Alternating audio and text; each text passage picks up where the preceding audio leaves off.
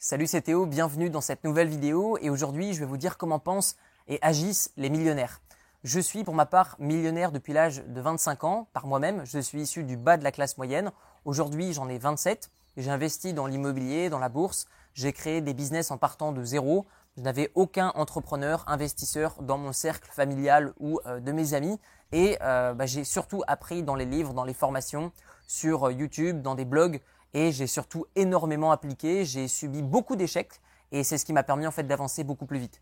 Et aujourd'hui, j'aimerais faire cette vidéo pour vous donner au travers de 7 points la manière aujourd'hui dont je pense et j'agis qui m'a permis de m'enrichir beaucoup plus rapidement que la moyenne. Le premier point que j'aimerais vous partager concernant la façon de penser et d'agir des millionnaires, eh bien c'est qu'en fait nous basons nos décisions sur la pratique, sur les résultats du passé plutôt que la théorie ou l'intuition.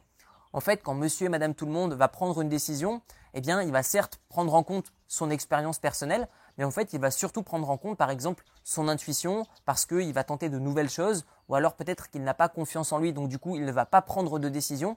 Eh bien, nous, en fait, les millionnaires, on va prendre beaucoup plus de décisions dans notre journée que monsieur et madame tout le monde, mais en fait, on va baser nos décisions sur les expériences du passé, sur ce qu'on connaît, sur la pratique et pas du tout en fait la théorie. En fait, la théorie, on laisse ça aux savants et la pratique, eh bien, c'est vraiment pour les millionnaires parce que dans la pratique, eh bien, ce sont les millionnaires qui essaient et qui ont énormément d'échecs. Et en fait, un échec, c'est quoi? C'est simplement un succès qui prend un peu plus de temps. Donc, voyez l'échec comme un accélérateur de votre apprentissage et pas une honte que vous allez avoir. Deuxième point concernant la façon de penser et d'agir des millionnaires, ça va encore concerner les décisions. Prenons l'exemple d'un jeu vidéo. Vous avez une certaine jauge d'énergie et au fur et à mesure de votre journée, vous allez dépenser votre énergie. Eh bien en fait, les millionnaires fonctionnent de la même façon. On voit notre énergie sous forme de jauge et en fait, on va distribuer notre énergie tout au long de la journée sur en fait des décisions à forte valeur ajoutée. Je m'explique. Si vous demandez à un millionnaire constamment qu'est-ce que tu veux manger ce soir, quelle cuisson tu veux ton steak, euh, avec quelle sauce tu veux manger ton steak, est-ce que tu préfères les frites ou les pommes sautées? En fait, on n'en a vraiment rien à cirer. Nous, ce qui nous intéresse, ce sont les décisions à forte valeur ajoutée. Par exemple, quelle décision je vais prendre dans mon business? Est-ce que je vais revendre telle maison pour acheter tel autre appartement? Est-ce que je ne devrais pas plutôt penser à passer mon après-midi à réfléchir sur la manière de payer moins d'impôts pour pouvoir réinjecter par exemple de l'argent dans des projets qui m'intéressent, comment est-ce que je peux faire pour limiter mon budget par exemple sur tel type d'action commerciale, en fait ce sont les actions à forte valeur ajoutée qui vont nous intéresser.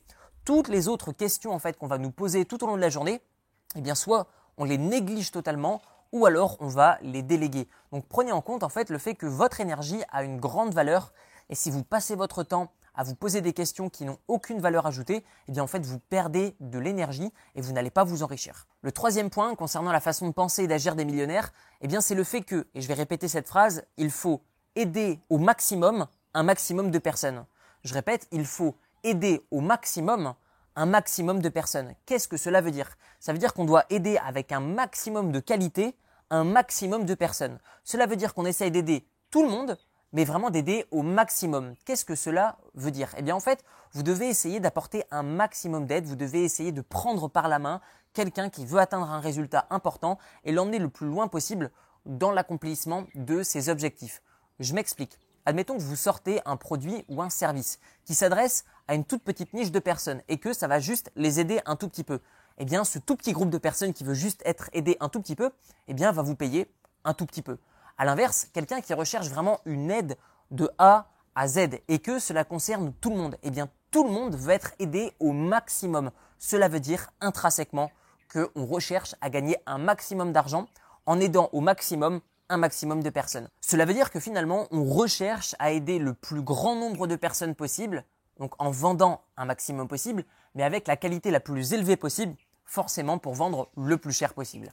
Quatrième point concernant la façon de penser et d'agir des millionnaires, eh bien, c'est que nous allons poser des questions sur l'argent, sur les finances. Parce que l'argent, pour nous, n'est pas un problème. C'est-à-dire que la plupart des personnes qui vont, par exemple, lancer cette vidéo et vont dire, ah oui, on parle d'argent, c'est mal, etc. Eh bien, en fait, la plupart du temps, c'est ce groupe de personnes qui va avoir des problèmes d'argent. Parce que argent, ça ne doit pas être synonyme de problème, mais de liberté. Tout dépend de votre niveau de maîtrise sur l'argent. Par exemple, un millionnaire, bah lui, il n'aura pas de problème à poser des questions en fait sur l'argent. Et c'est ce qui va lui permettre d'en apprendre de plus en plus et de gagner de plus en plus. À l'inverse, quelqu'un qui va se taire à ce sujet, qui ne va jamais en parler, eh bien, c'est la plupart du temps quelqu'un qui a des problèmes d'argent puisque c'est une honte pour lui, ou c'est un problème pour lui, ou c'est une douleur pour lui d'en parler. Nous, les millionnaires, eh bien, en fait, on en parle constamment, tous les jours. Pourquoi? Parce que c'est ce qu'on recherche à améliorer. Donc forcément, si vous recherchez à vous enrichir mais que vous n'en parlez jamais, vous risquez pas d'apprendre. Donc prenez l'habitude de poser des questions. Cinquième point sur la manière de penser et d'agir des millionnaires, eh bien c'est le fait qu'en fait on va utiliser l'argent des autres pour s'enrichir. Alors en fait, rien de mal et à ne pas confondre avec le fait qu'on vole l'argent aux autres, puisque oui, la plupart du temps, en tout cas par le passé, quand on posait des questions par exemple dans la rue à monsieur, madame, tout le monde, qu'est-ce que vous pensez des millionnaires? Comment est-ce que les millionnaires gagnent de l'argent? Eh bien c'était dingue. En fait, il y avait quasiment une personne sur trois qui disait bah, ils prennent de l'argent aux pauvres, alors que pas du tout, puisque les millionnaires en fait payent naturellement et mathématiquement beaucoup plus d'impôts que les pauvres, et du coup en fait c'est cet impôt bah, qui permet en fait aux pauvres d'avoir par exemple euh, bah, des belles routes, d'avoir des hôpitaux, d'avoir par exemple des, des, des, agents de police. Euh, c'est ça qui permet par exemple d'avoir des écoles. C'est ça qui permet par exemple d'avoir des aides. Donc finalement en fait il y a un petit peu un non-sens, mais c'est normal, c'est parce qu'en fait ces personnes ne maîtrisent pas en fait les principes de l'argent. Donc il y a une méconnaissance et donc peut-être un petit peu un rejet de la part de l'argent. Donc du coup, il faut vraiment comprendre que nous les millionnaires, on va rechercher à utiliser l'argent par exemple de la banque ou utiliser l'argent des entreprises. Je m'explique.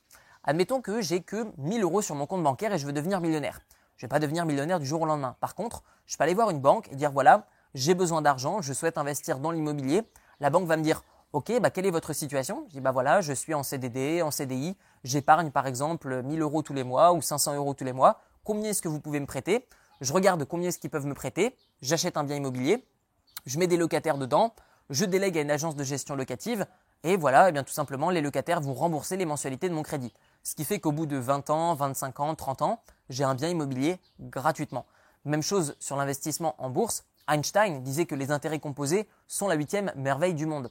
Ce qui signifie que si vous investissez par exemple dans des actions qui vont vous reverser des dividendes, eh bien vous allez générer des intérêts sur votre capital investi. Eh bien en fait, le fait de réinvestir les intérêts va générer d'autres intérêts. Et en fait, les intérêts composés, c'est quoi? Ce sont les intérêts des intérêts. Donc en fait, plus vous investissez tôt et plus vous allez faire fructifier votre patrimoine si vous réinvestissez l'argent que vous gagnez. Donc forcément, il n'y a aucune méthode pour devenir riche du jour au lendemain, ou alors peut-être qu'il en existe, mais en tout cas moi personnellement, je ne les connais pas. Je suis devenu millionnaire en l'espace de 3 ans, 3 ans et demi. Alors certes, c'est peut-être court, mais en tout cas, j'ai investi énormément de temps, d'énergie, en fait, dans par exemple l'apprentissage, dans l'application, dans l'échec, dans le réinvestissement de mon temps, dans le réinvestissement de mes intérêts. Pendant longtemps, je gagnais très très bien ma vie, mais j'ai euh, vraiment serré ma ceinture pour tout réinvestir le plus possible, le plus rapidement possible. Et c'est ce qui fait qu'aujourd'hui, j'ai entre guillemets une vie de rentier. Pourquoi je dis entre guillemets? Parce que je pourrais arrêter de travailler, mais c'est pas ce que je recherche. Regardez Bill Gates, regardez par exemple tous les milliardaires de cette planète, ils ne s'arrêtent pas de travailler, tout simplement parce qu'on est motivé par quelque chose beaucoup plus puissant que par l'argent. Mais ça, encore une fois, c'est un autre sujet. Sixième point sur la façon de penser et d'agir des millionnaires, eh bien en fait, c'est encore une fois sur la façon de penser et sur nos motivations. En fait, lorsqu'on est salarié et qu'on veut devenir millionnaire, on recherche à gagner de l'argent. Ce qui est normal vu qu'on recherche à gagner en liberté. C'est-à-dire qu'on en a marre peut-être de notre patron, on en a marre de l'endroit dans lequel on vit, on a envie de voyager, euh, on en a marre peut-être d'avoir des contraintes horaires. Donc peut-être qu'on a envie de créer son propre business pour du coup être ben, pleinement propriétaire de son temps et de ses décisions. Et donc du coup, une fois qu'on est millionnaire, en fait, c'est complètement différent parce que on ne recherche plus à gagner plus parce que ça va pas changer en fait notre style de vie. Donc on va chercher d'autres motivations comme par exemple le challenge personnel. Est-ce que par exemple je suis capable cette année de faire deux fois plus ou autant que l'année précédente? Est-ce que je suis capable d'aider autant de personnes? Est-ce que je suis capable de faire ça? Est-ce que je peux réaliser la plus belle vidéo YouTube? Est-ce que je peux aider un maximum de personnes? Est-ce que je peux écrire un livre? Est-ce que je peux produire ceci ou cela? Donc du coup, on va chercher en fait d'autres motivations parce qu'en fait l'amélioration de notre confort bah, n'augmente pas, le bonheur n'augmente pas parce que notre argent augmente. En fait, ça n'a rien à voir. Euh, la manière dont on va augmenter nos revenus et notre bonheur, c'est pas du tout corrélé.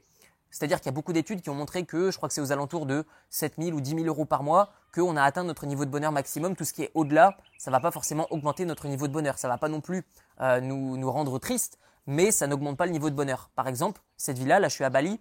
Euh, voilà, que je sois multimillionnaire ou juste millionnaire, honnêtement, je l'aurais loué euh, de la même manière. Que vous gagnez 10 000 euros par mois ou 1 million d'euros par mois, vous pourriez accéder à la villa à Bali dans laquelle je me trouve actuellement. Donc il n'y a rien en fait d'extraordinaire qui va changer par rapport à votre style de vie, que vous gagnez 10 000 ou 1 million d'euros par mois. Ce qui va changer en fait, c'est vos motivations et votre accomplissement. Ce que vous avez là-dedans plutôt que ce que vous avez là-dedans, c'est ça qui doit vous driver, c'est ça qui doit vous guider vers votre prochain objectif. Le septième point concernant la façon de penser et d'agir des millionnaires, et c'est ma préférée je pense, mais elle prend du temps, c'est le fait de se féliciter à la hauteur de nos accomplissements. Je m'explique. Moi, par exemple, lorsque j'ai acheté mon premier appartement, lorsque j'ai investi dans l'immobilier pour la première fois, eh bien, je me suis acheté ma première montre de luxe, ma première Rolex. Voilà. C'était mon accomplissement. C'était ma récompense à un événement dans ma vie. Par exemple, lorsque j'ai atteint enfin les 10 000 euros par mois de revenus avec l'immobilier, je me suis acheté une deuxième montre. Lorsque, par exemple, j'ai effectué mon premier million d'euros, eh bien, j'ai fait un énorme voyage en Asie. Lorsque, par exemple, j'ai commencé à vivre de mes revenus euh, issus uniquement de mes business, je suis parti vivre en Asie. Lorsque, par exemple, j'ai gagné un certain niveau de revenu avec une certaine stabilité dans mon business, j'ai effectué un an de tour d'Europe en sac à dos. Donc, vous voyez, c'est ce genre de choses, en fait, qui euh, va vous driver et qui va vous motiver. Donc, une fois que vous allez gagner beaucoup d'argent, et au fur et à mesure d'ailleurs de votre enrichissement, ce que je vous recommande, c'est de vous faire plaisir à la hauteur de ce que vous méritez. Vous connaissez certainement cette citation, Work hard, play hard. C'est-à-dire que vous profitez à la même, euh, au même niveau en fait au même niveau auquel vous allez travailler. Vous travaillez très dur, profitez très dur. Vous travaillez euh, bah, pas beaucoup, bah, finalement vous allez avoir euh, bah, très peu de récompenses. Donc moi ce que je vous recommande, c'est de vous faire plaisir vraiment au fur et à mesure à la hauteur du travail que vous accomplissez. Ça peut commencer tout simplement par le fait de prendre 100 euros, le mettre à la fin d'un livre, et tout simplement lorsque vous avez fini un bouquin, vous prenez vos 100 euros et vous faites ce que vous voulez avec. Moi, c'est comme ça que j'ai commencé à me motiver. À votre tour, dites-moi dans les commentaires de cette vidéo quelle est votre façon de penser pour vous enrichir? Comment est-ce que vous pourriez aider les autres en lisant votre commentaire pour avoir une meilleure façon de penser pour s'enrichir plus rapidement et plus facilement? Vous retrouverez également dans la description de la vidéo une série de 4 vidéos de formation 100% gratuites qui va vous montrer 1. Comment emprunter de l'argent auprès des banques et ça sans aucun apport. 2. Comment faire pour trouver une bonne affaire et la transformer en très bonne affaire. 3. Comment trouver des locataires et les laisser rembourser les mensualités de votre crédit. Et 4 comment faire pour ne payer aucun impôt sur la totalité de vos revenus immobiliers. On se retrouve de l'autre côté. Merci pour votre attention. Ciao, ciao.